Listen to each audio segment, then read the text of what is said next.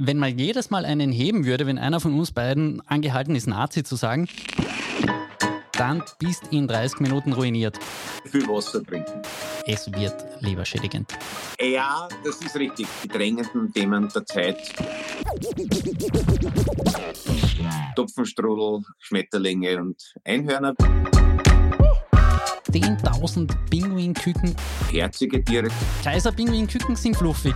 Eisbären, Denkt man noch immer mal an die Kaiserpinguine. arme Hund, die Pinguine. Servus Thomas Zuerst Thomas. und servus liebe zuhörende Person bei Mauer und Chic, dem 3 in 1 Podcast der kleinen Zeitung. Wir sind Nachrichten. Wir, konkreter einer von uns, und diese Differenzierung wird dann noch wichtig, sind Satire. Schau vor allem dir an, lieber Thomas. Mhm. Und wir sind heute auch ein Trinkspiel, würde ich vorschlagen. Ja. Ja, die Regel ist recht Na, Moment, halt, so Trinkspiel. Sekunde, Sekunde. Was war, ähm, du, du hast mir aufs Glatteis geführt, ich habe äh, willfährig genickt wie ein Nationalratshinterbänkler und gesagt, ja, und jetzt kommt erst drauf, Moment, wie so ein Trinkspiel. Naja, ich, ich habe mir irgendwie mein Skript vorhin durchgelesen und habe mir gedacht, wenn man jedes Mal einen heben würde, wenn einer von uns beiden angehalten ist, Nazi zu sagen, dann bist in 30 Minuten ruiniert. Ja, das ist richtig. Also das ist, gibt derzeit die Themenlage ein bisschen her. Natürlich wäre es schöner, wenn die drängenden Themen der Zeit Topfenstrudel, Schmetterlinge und Einhörner wären. Aber na, wir wären fürchtig am Nationalsozialismus und seinen Erben nicht völlig vorbeikommen. Diesmal. Meint ihr das ernst oder meint ich ernst? Ich kenne mich nicht aus. Die Klimakatastrophe ist auch in der Antarktis spürbar und zwar mit Auswirkungen, die auch den letzten Zweifler eben von Katastrophe statt von Klimawandel sprechen lassen werden. Denn durch das Verschwinden von Meereis kam es dort zu einem Massensterben von Kaiserpinguinküken. Vier von, Pinguin, äh, vier von fünf Pinguinkolonien konnten heuer nicht brüten, weil zu wenig stabiles Meereis vorhanden war. Man geht davon aus, dass 10.000 Pinguinküken gestorben sind. Ja, also ich, ich finde das sehr professionell von uns, dass wir mal mit einem leichten, fluffigen Thema einsteigen. Ja, Um- um Kaiserpinguinküken sind ja wirklich fluffig. bei der Stange zu halten. Ja, also das ist natürlich, äh, dass es Kaiserpinguine dann irgendwann einmal nur mehr im Tiergarten geben wird, weil, sagen wir so, ein Einbruch, und es ist jetzt nicht davon auszugehen, dass das ein einmaliges Ereignis bleibt, das ist, glaube ich, schlecht wegzustecken mit den äh, Reproduktionsraten. Also eins von fünf, auch wenn sich Pinguine eh so vermehren, dass man ein paar den Eisbären opfern kann, das wird sie nicht ausgehen und das ist natürlich schon nicht nur, weil Kaiserpinguine herzige Tiere sind, es auf uns herzig wirken, die selber finden sie wahrscheinlich gar nicht so herzig, die finden sie vermutlich stolz oder geil oder irgend sowas. Na, ist natürlich schauerlich und das gibt ja dann die flankierenden Dinge, dass dadurch, dass das Eis dünner wird, wird es im Meer heller und das ganze Mikroleben äh, sinkt gewohnheitsmäßig in dunkleren Zonen, wodurch dann die Viecher, die davor leben und so weiter und so fort. Also wir stehen da natürlich vor einer absoluten Kaskade an wirklich übler Scheiße. Das wissen wir eh. Es ist in dem Zusammenhang vielleicht trotzdem, man muss es glaube ich immer wieder sagen, dass das ja ganz bewusst ganz vielen Leuten war. Also die Ex- ExxonMobil hat eben, wenn ich mich richtig erinnere, 79 eine Studie dazu in Auftrag gegeben und die hat das präziseste Klimaprognosemodell hervorgebracht, das bisher da war. Die sind bis in die Gegenwart ziemlich exakt, äh, sind die mit allem richtig gelegen. Das heißt, man wusste dort in den Vorstandsetagen, dass man im Begriff steht, tatsächlich die Ökosphäre hinzumachen.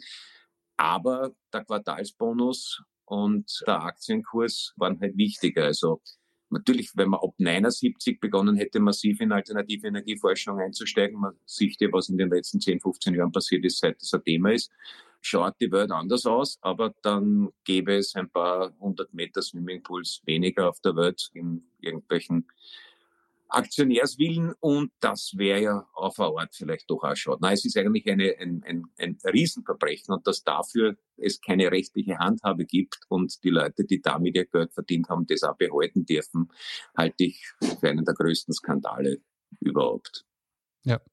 Und denkt man noch immer mal an die Kaiserpinguine. Arme Hund, die Pinguin.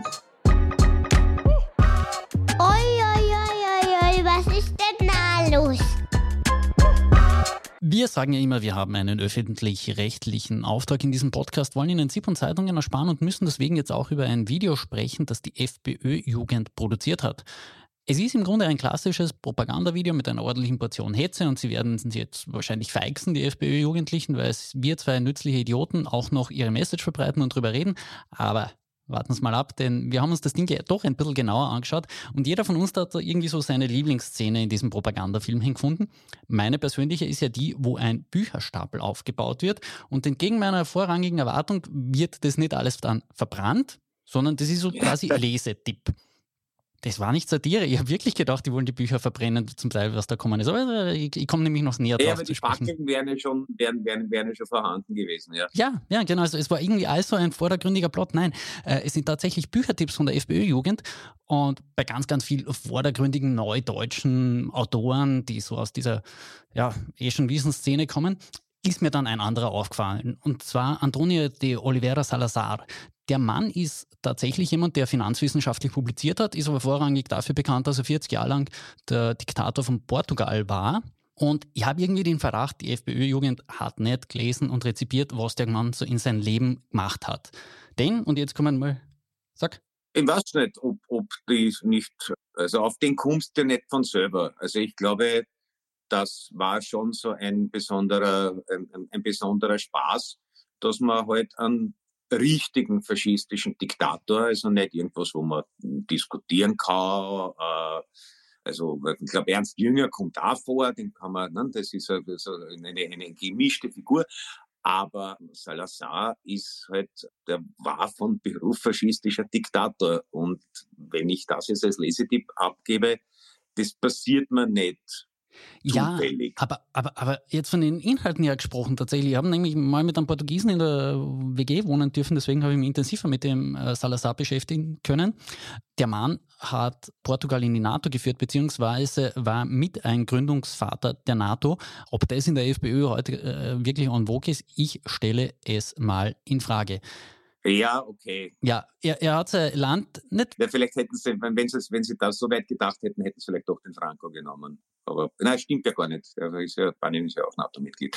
Also ja, ja und, und, Franco ist dann doch ein bisschen kritischer noch einmal zu betrachten. Aber vielleicht reden wir, wenn endlich einmal Spanien eine Regierung gebildet hat über Franco und noch ein paar andere Spanien-Geschichten, die wir vorbereitet hatten über die letzten Wochen, die äh, konnten wir alle noch nicht abliefern, aber die, die kommen noch. Bleib, bleiben wir nochmal bei Salazar. Äh, er hat sein Land wirklich wirtschaftlich in den Ruin geführt, als er 1970 aus dem Amt gestorben ist, konnten 40 Prozent der Portugiesinnen und Portugiesen nicht lesen. Ich weiß nicht, ob man das unbedingt so als Vorbild nimmt von der FPÖ-Jugend, vor allem wenn man dann ja Büchertipps gibt. Aber und ja, wobei man, man weiß ja, beim, beim, beim Lesen kann man sich schnell einmal mit volksfremden Gedanken gut infizieren. Also vielleicht ist das dann doch gar nicht so abwegig.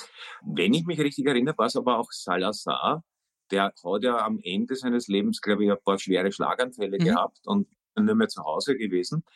Und dem haben sie, glaube ich, noch einige die letzten Monate seines Lebens vorgegaukelt mit eigens angefertigten Fake-Radiosendungen, dass er immer noch Diktator von Portugal ist, während äh, draußen sich schon alles geändert hat und es eine andere Regierung gab. Das, also populär kennt man es vielleicht den Plot von Goodbye Lenin, der ist tatsächlich rund um Salazar aufgebaut worden. Man hat ihm einfach eingeredet, passt schon und kannst noch Kabinettssitzung machen. War ein wirklich seniler Mensch. Aber in einem Punkt, da unterscheidet er sich schon von FPÖ-Funktionären der vergangenen Jahre. Er hat bei allem, was ihm vorzuwerfen ist, sehr bescheiden gelebt, hat auch Staatsreisen aus seiner eigenen Tasche bezahlt. Grüße an dieser Stelle an die FPÖ-Buchhalterin, die Heinz-Christian Straches Rechnungen jedes Mal überweisen musste und abarbeiten. Ja, ja, und, und der dann sich hoffentlich keinen Bruch beim Entsorgen der Buchhaltungsunterlagen der Wiener FPÖ geholt hat. Da, das waren sicher große so Papierbackeln. Hast ja, du auch also einen Lieblingspunkt in diesem Spot eigentlich? Welcher ist? Äh, FPÖ-Spot. Wir, wir reden eigentlich noch immer über einen FPÖ-Spot. Ja, ja, eigentlich sagen wir, äh, ja, ja, also die, die, die Auf, Auflistung natürlich der, der äh, Idole, wo dann auch, ja, also eh krudes Zeug, Oswald Spengler und so, der, den man, glaube ich, sehr günstig in Antiquariaten mittlerweile kriegt. Und mein persönlicher Liebling neben dem Vorführen von Feind Feinden wie äh, dem Armin Wolf und dem Florian Klenk und der Natascha Strobel und ich weiß nicht, wer noch dabei war, ist dann schon auch der, wo die FPÖ-Jugend, wo so ein paar junge Kerle mit ausrasierten Nacken und akkuraten Seitenscheiteln mit einer gewissen andächtigen Inbrunst auf den Balkon an der Hofburg, der auch äh, Hitlerbalkon genannt wird, blicken, der leider leer ist, aber möglicherweise, oder ich glaube, das darf man unterstellen, in Erwartung eines Volkskanzlers. Ja, also das ist, wenn, wenn ich, ich nehme an, wenn man für irgendeinen Film ein, eine Neonazi, ein Neonazi-Video basteln würde, dann würde das genauso ausschauen. Ah ja, mein, mein erstes. Ich habe ja, immerhin ein Wasser. Ich, ich hole es dann noch mit was anderem. Du hast zweimal sogar Neonazi gesagt. Also ich, Sie können sich selber okay. daheim entscheiden, wie Sie das Trinkspiel gestalten, aber ich habe es Ihnen angekündigt, es wird leberschädigend. Man soll ja viel Wasser trinken. Ja, ja, bei uns in Kärnten. Fünf gleich Ihr Glas. Es geht weiter. Denn einige dieser Leute, über die wir im letzten Beitrag gesprochen haben, das nennen sie jetzt mal FPÖ-Junge, äh, Identitäre, die sind wohl am kommenden Wochenende in Kärnten. Da feiern nämlich zwei Burschenschaften Geburtstag. Und Burschenschaften sagen immer, sie sind zwar politisch, aber nicht parteipolitisch, aber tatsächlich gibt es schon einen gewissen Bevölkerungsaustausch zwischen diesen ganzen Gruppierungen.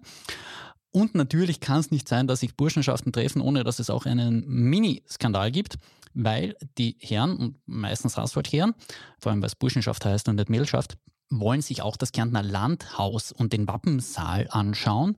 Und da regte sich bei den Grünen Widerstand nicht, weil sie es im Zuge der Landtagswahl nicht hineingeschafft haben ins Kärntner Landhaus, sondern weil man halt findet, man soll diesen ehrwürdigen Raum denen nicht zur Verfügung stellen. Landtagspräsident Reinhard Ohr von der SPÖ probiert sich ein bisschen zu wehren, beziehungsweise verweist einfach darauf, da herrscht ein Museumsbetrieb und man kann halt nichts dagegen tun. Wenn jemand Eintritt zahlt, dann kann man darin auch eine Führung machen. Irgendwie baue ich aber drauf, dass es dann noch am Wochenende einen größeren Skandal in Kärnten geben wird. Äh, ja, ich, ich, nehme an, dass die Herren Burschenschafter sich alle schon auf die berühmte Schwalbe vorbereiten, wenn dann irgendwelche Proteste geben, dass sie die unterdrückte Minderheit, die neuen Juden sind. Also davon wäre ich jetzt zumindest nicht sehr überrascht. Und ich glaube, alle hoffen auch drauf, dass dann äh, den Gegendemonstranten irgendein Trottel dabei ist, der was besonders Deppertes sagt oder jemanden anrempelt, damit man sich dann als die eigentliche verfolgte Minderheit in einem Gutmenschenfaschismus äh, inszenieren kann. Wobei das lustig ist, dass ja ich glaube, dass dieses Verhältnis der äh, Burschenschafter und äh, der FPÖ, das ist zwar traditionell innig, aber irgendwie äh, rein ähm, von den politischen Haltungen her kollidiert ja doch manches, weil ich glaube, die Grundaufstellung dieser ganzen Burschenschaften ist ja schon eine extrem elitaristische. Man sieht sich ja das sozusagen doch als die Elite des Volkskörpers mhm. und äh, sind alles ein bisschen akademisch kooperiert.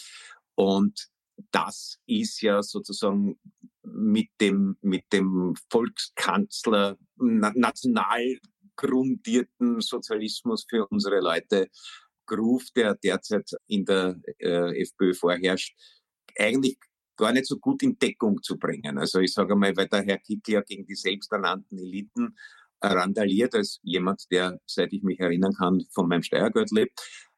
Selbsternannte Elite, würde ich sagen, passt auf die akademisch Korporierten nicht so schlecht. Also vielleicht gibt's ja da inner, innerparteilich einmal, also es ist eine Partei, die sich schon sehr auf die Führungsfigur konzentriert. Also, aber vielleicht gibt es einmal ein leises Murren, aber vielleicht kriegen wir das nicht so mit, weil wir ja ganz vieles, glaube ich, von dem, was in der FPÖ so rennt, nicht ganz mitkriegen.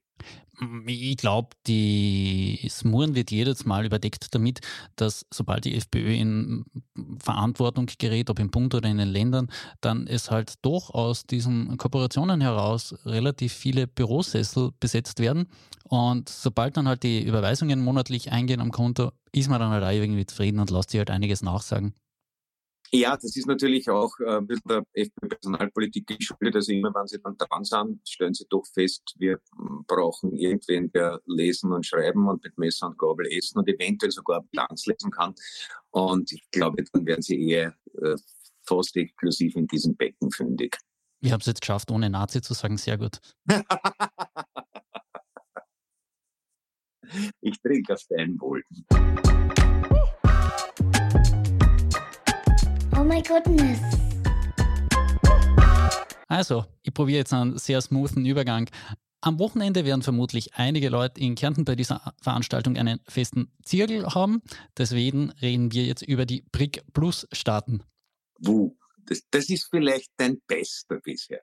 Also ich finde, wir sollten da jetzt langsam eine Überleitungswertungskategorie einführen. Und, ja. und wenn man das von 1 bis 10, also es ist so ähnlich wie, wie, wie bei, auch bei, bei so Weinbewertungen, die mhm. 100 oder 20 Punkte ganz selten vergibt. Aber das ist bei einer zehnteiligen war das ein eineinhalber, sagen wir mal, damit wir uns ein bisschen Luft lassen. Aber ich, ich möchte das separat würdigen. Ich glaube, äh, die Zuhörerpersonen profitieren extrem von diesen weichen Übergängen. Ich habe später noch einen nicht wirklich schlechteren Übergang vorbereitet. Dadurch, dass Spotify ja so eine schöne Abstimmungsfunktion hat, stelle ich Ihnen hinterher einfach beide zur Abstimmung und wir können das basisdemokratisch herausfinden lassen, ob der Brix-Zirkelübergang der beste ist oder es kommt hinterher noch einer, wie gesagt. Ja, okay. Ich, ich, ich, ich, da machst du mich ein bisschen äh, jetzt sehr neugierig. Ja, zurück zum Thema, zurück zu den Nachrichten, zurück zu meiner seriösen Stimme. Brasilien, Russland, Indien und China wollen ja mit ihrem Näherrücken ein Gegengewicht zu dieser westlichen US-transatlantisch dominierten Weltwirtschaftsordnung schaffen und jetzt holt man sich dafür Partner ins Board. Den Iran, Saudi-Arabien, Südafrika, Argentinien, Äthiopien und die Vereinigten Arabischen Emirate. Und ich persönlich dachte ja bisher immer so in der politischen Beobachtung, aha, diese Fraktion Identität und Demokratie im Europaparlament, die alle nationalistischen Parteien vereint, das ist eigentlich schon einmal ein bunter Haufen. Aber wenn ich mir jetzt eben das anschaue, Iran, Saudi-Arabien, Äthiopien, aber eh, boah, ich, ich bin da einfach baff darüber, wie man alles das unter einen Hut bringen will. Ja, das ist tatsächlich äh, eine eine Mischung, die man normalerweise bei, also auf irgendwelchen Strategie-Beispielen würdest du das als ja, gegnerische Blöcke spielen. Ja. Ob äh, der, ein gemeinsames, gemeinsames wirtschaftliches Interesse und ein ausreichendes Angefressensein auf die Vereinigten Staaten und tendenziell Europa, obwohl Europa geopolitisch eh relativ wenig Rolle spielt. Ob das als Klammer reichen wird, das kann man sich, das, das wird eine interessante Entwicklung.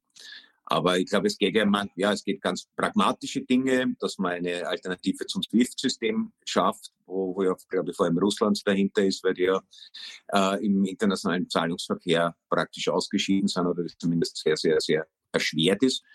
Aber ob's also bei allen Ausreißern, also Europa ist ja wahrlich auch nicht homogen und die Vereinigten Staaten sind auch recht flackernd in den letzten Jahrzehnten. Aber da sagt man, da gibt's sowas doch wie eine gemeinsame kulturelle Basis, wie zum Beispiel zwischen Europa und den USA. Man nennt das auch allgemeine Deklaration der Menschenrechte zum Beispiel. Ja, solche, solche Sachen, auch wenn man dann ähm, für die Durchführung nicht immer Schönheitspunkte vergeben würde. Aber wo das jetzt genau liegt zwischen Indien und Pakistan, die ständige ähm, Schusswechsel an der Grenze haben, äh, oder eben den großen gegensätzlichen Playern Saudi-Arabien und Iran, die also schon, die haben gemeinsame Hobbys, bewaffnete Milizen äh, irgendwo unterstützen und, und ähm, politische Gegner im Ausland umbringen. Aber das ist ja dann trotzdem eher im entgegengesetzten Interesse bisher gewesen. Aber vielleicht einigt man sich auf das als kulturelle Gemeinsamkeiten. Schauen wir mal. Na, endlich eine Nachricht mit einer Frau. Aber was für eine? Vom SWIFT-Bankensystem zu einer SWIFT, die Milliarden scheffelt. Taylor Swift. Uh, na, aber ja, trotzdem, trotzdem den Zirkel und die Bricks. Äh, du meinst also, kennen? Taylor Swift, das ist, sage 8,2. Äh, wir, wir, lassen zuhören Personen. Aber wir, wir, wir als, als, als, als wahrhafte Demokraten geben wir das zur Spotify-Abstimmung frei. Und ja, und, und, wir reden mal über Taylor Swift. Kann man die, kann man die Spotify-Abstimmung mittelfristig auch in der österreichischen Bundesverfassung verankern. Hm, das wäre natürlich was ganz Interessantes und ehrlich gesagt gar nicht wesensfremd. Dadurch, na? Na, dadurch, dass wir ja kein Mindestanwesenheitsquorum haben bei Volksabstimmungen zum Beispiel, sondern einfach, wenn es ausgerufen wird, dann findet es eh statt. Andere Staaten haben ja da immer so ein äh, Grundlevel an Menschen, die teilnehmen müssen, damit es überhaupt rechtskonform ist. Österreich hat das nicht. So gesehen können auch unsere Hörer. Ja. ja in, in, in, Österreich hat man sich doch als politische, sagen wir mal, Leitlinie sehr lang daran orientiert, in welche Richtung die Leserbriefe in der Kronenzeitung gehen. Aber natürlich mit dem Siegeszug der sozialen Medien muss man da vielleicht trotzdem ein bisschen aufstocken. Aber vielleicht kaufen wir die dich an Spotify oder schauen wir mal. Ja, ich glaube, da, da, dafür kannst du nicht einmal die Kunstsammlung auflösen, das wird es nicht, nicht ausgehen. Reden. Na, da muss man jetzt auch einmal sagen, auch die Dichern sind im internationalen Vergleich eigentlich echt Klarheißler. ich probiere es noch einmal über Taylor Swift zu reden. Ich habe ja schon einmal in diesem Podcast äh, ihre fantastische Musik gelobt und habe dann gesagt, du brauchst einfach nichts sagen, weil du würdest sie vermutlich nur schlecht reden. Mittlerweile weiß ich, du hast dich auch mit ihrer Musik beschäftigt, vor allem aber mit ihrer ökonomischen Dimension. Denn, wie gesagt, diese Frau ist mit ihrer laufenden Tour drauf und dran, die Einnahmengrenze von einer Milliarde US-Dollar zu sprengen. Und das ist ja auch nicht nichts. Da, da, da reden wir jetzt wirklich von neuen Dimensionen, in die die Popkultur vorstoßen wird. Ja, da muss man sagen, auch auch altehrwürdige Dinosaurier wie die Rolling Stones schauen da etwas verdutzt wahrscheinlich. Und noch dazu ist das ja offensichtlich eine ganz liebenswerte Person, weil sie ja einen Mörderbonus allen ihren Tourmitarbeitern ausbezahlt hat, nämlich auch den, den LKW-Fahrern und den äh, Service-Elektrikern und also alle, die da irgendwie beteiligt sind, wenn ich mich richtig erinnere, haben 10.000 Dollar einfach so nochmal extra gekriegt. Und das ist noch nicht einmal über die Tourabrechnung gemacht worden, sondern aus ihrem privaten Taschel. Das groß ist. Das ist ein geräumiges privates Taschel. Aber es fehlt nicht an Gegenbeispielen von Leuten, die noch geräumigere Tascheln haben und genau nichts auslassen. Also muss man sagen, die Frau Swift wahrscheinlich auch auf der menschlichen Ebene eine von denen, die man gern kennenlernen würde, nicht um 10.000 Dollar geschenkt zu bekommen, sondern weil das offenbar wirklich der ganz eine gute Haut ist. Ja. Und jetzt kommt die Werbung.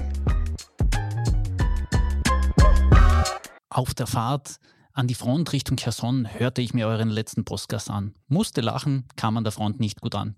Das schrieb mir Zuhörer Lukas, den wir an dieser Stelle ganz herzlich grüßen. Vielen Dank auch für seinen Einsatz in der Ukraine. Er ist dort als Kriegsberichterstatter tätig. Falls Sie uns in einem ja. sympathischeren Ambiente wahrnehmen wollen als an der Fahrt Richtung Kherson, Maurenczyk gibt es am 17. Oktober live im Grazer Styria Media Center.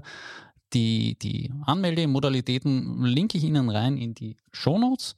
Und Magst du auch noch irgendwie Werbung für unsere Veranstaltung machen? Ja, aber ich muss, muss kurz sagen, ich konnte mir jetzt gar nicht auf das konzentrieren, was du sagst, weil als du es angekündigt hast mit der Fahrt zu Franz Inkerson, habe ich natürlich an Christian Werschütz gedacht. Na. Und die, es hat, und dann habe ich mir vorgestellt, wie Christian Werschütz ausschaut, wenn er herzlich lacht.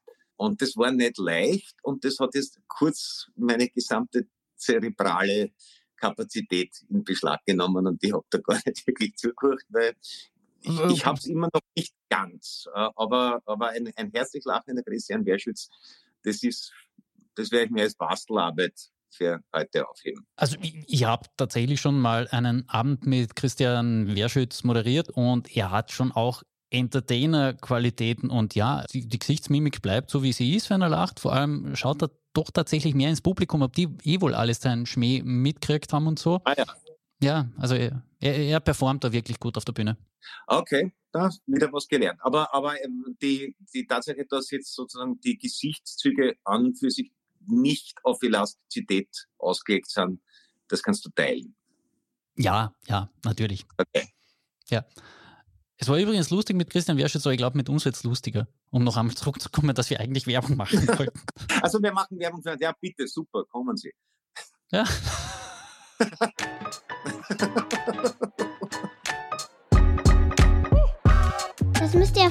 haben. Der Quatsch kann ja eigentlich nicht wahr sein.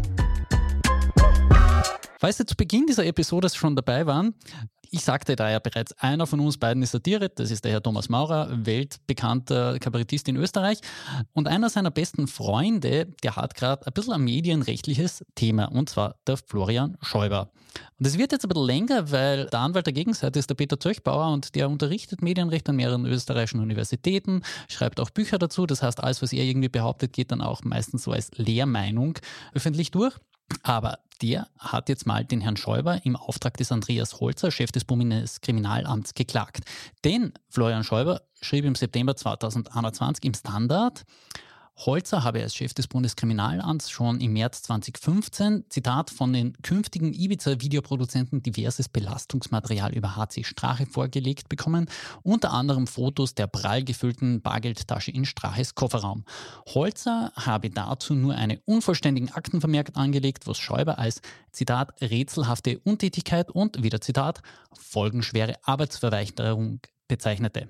Holzer sah sich, wie gesagt, irgendwie des Unehrenhalten Verhaftens bezichtigt und das Ganze ging dann in die Instanzen.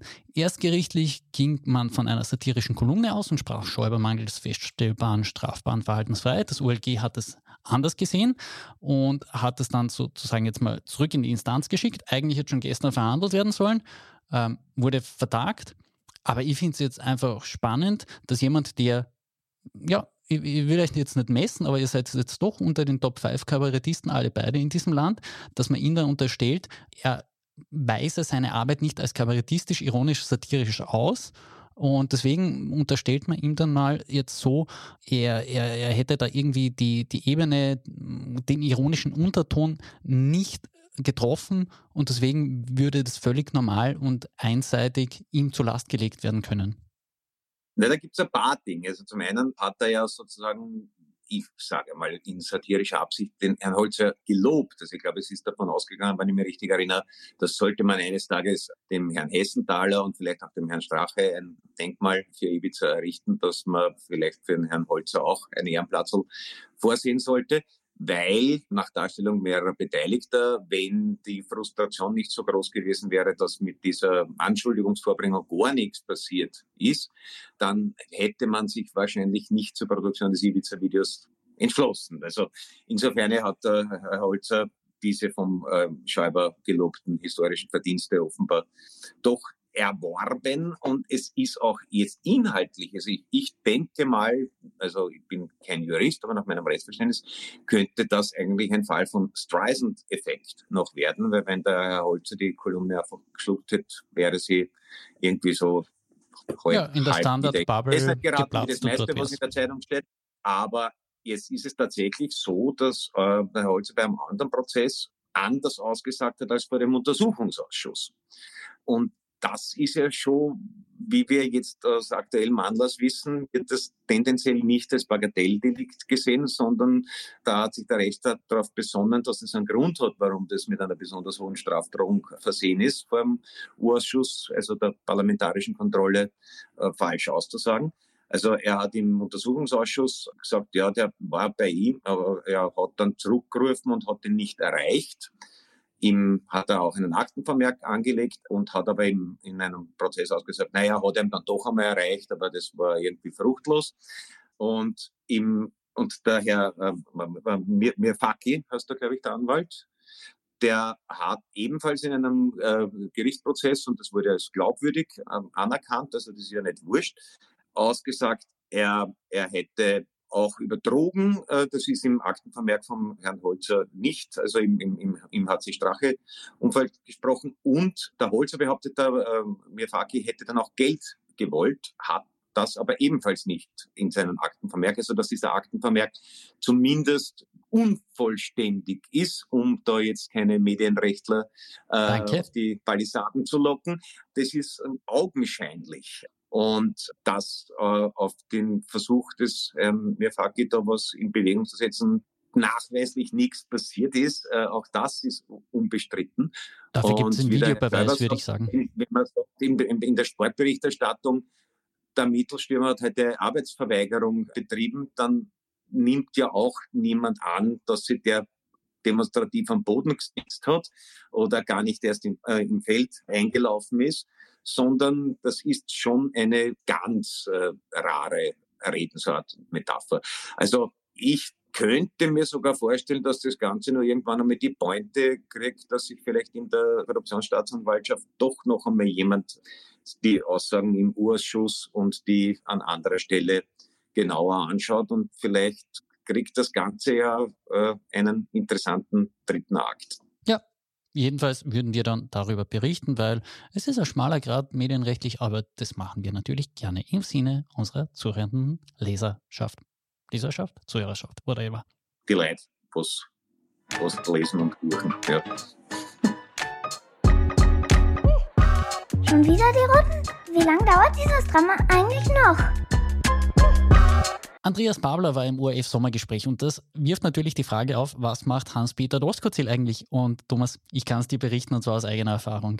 Bitte. Ich war nämlich auch, nicht nur du, sondern auch ich war mal auf Urlaub. Und da stehe ich so in Kroatien, schaue übers weite Meer hinaus, neben, neben mir einen Menschen war, der über die Brust tätowiert hat, ein ziemliches Nazi-Tattoo, und zwar den SS-Wahlspruch, meine Ehre heißt Treue. An der linken Brust hatte er dann übrigens auch noch einen Lorbeerkranz, wo drauf gestanden ist Vize-Weltmeister. Die Jahreszahl konntest du nicht mal lesen, weil er wurde offenbar tätowiert zu einem Zeitpunkt, als der Männerbusen noch nicht die Jahreszahl überlegt hat. Jedenfalls äh, ja. stellt man ja, sich... Vielleicht, vielleicht, vielleicht geht es eh ums Deutsche Reich, das ja beim, im Zweiten Weltkrieg praktisch Vize-Weltmeister geworden ist. Ja, es ist, es war klassischer Nazi-Code, Vize-Weltmeister 1945. Ist schier. Aber e egal, man stellt sich dann halt die Frage, weil auch in Braunau so ein Mensch mal in einem Freibad war, wie reagierst du? Hab dann mal kurz nachgedacht, hab gedacht, sage ich das dem Badewaschel, hab mir den ein bisschen näher angeschaut, der hat dann also eine Osterschau auf dem Oberarm gehabt, hab mir gedacht, naja, jetzt wirst du keine lebenslange Freundschaft stiften.